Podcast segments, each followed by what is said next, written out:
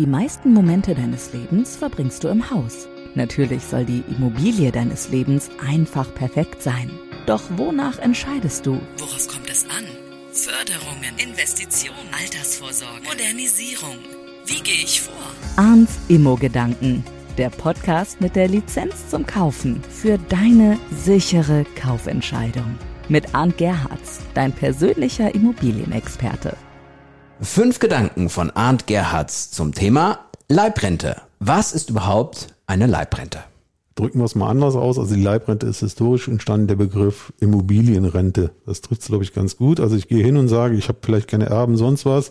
Ich möchte aber jetzt noch mein Leben genießen, ähm, dafür stelle ich meine Immobilie zur Verfügung, will Wohnrecht auf Lebenszeit haben und will das anstatt einer Einmalzahlung eine monatliche Rente dafür bekommen. Da gibt es ja Mittel und Wege, wie man es berechnet. Und dann hat man halt monatlich seine Rente und hat die Gewissheit, ich kann bis an mein Lebensende in dieser Immobilie wohnen bleiben. Mit welchen Anbietern macht man sowas?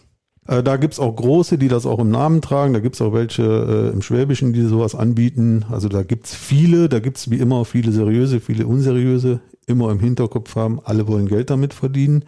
Wir haben es in der Tat aber auch schon gemacht, dass private Leute gesagt haben, ich interessiere mich für das Modell, ich würde das für den Nachbarn, für den Bekannten machen, weil die Immobilie interessiert mich grundsätzlich.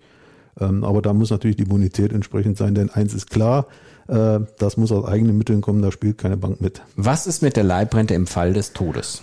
In dem Moment, wo der Begünstigte für die Rente stirbt, ist das Wohnrecht weg, weil wenn ich tot bin, kann ich nicht mehr wohnen und dann ist es halt ganz normal meine Immobilie. Ich habe dafür eine gewisse Zeit die vereinbarte Rente bezahlt. Was du vielleicht meinst, ist, ist man rechnet es ja auf diese Sterbetabelle aus, ne, wie hoch fällt es aus, das spielt in der Bewertung rein.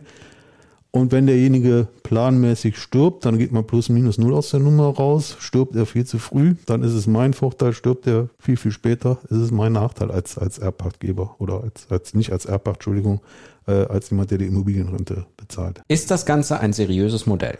Ja, wenn ich es mit den richtigen Partnern mache, seriös berechne, wie die tatsächlichen monatliche Werte sind, eventuell auch verknüpft mit einer Einmalzahlung, wenn klar geregelt ist, wer ab dem Zeitpunkt dann für die Instandhaltung etc. zuständig ist, ist es absolut seriös und auch wasserdicht. Dein Fazit? Also für Leute, die wirklich keine Nachkommen, nichts haben und schon Gewissheit haben wollen, wer die Immobilie übernimmt, ist es durchaus ein Modell, darüber nachzudenken.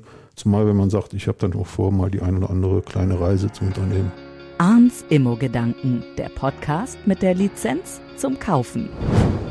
Fühle dich bereit für deinen Hauskauf mit dem Immo-Führerschein und sichere dir so die Investition deines Lebens ab mit Wissen, das für immer auf dein Entscheidungskonto einzahlt.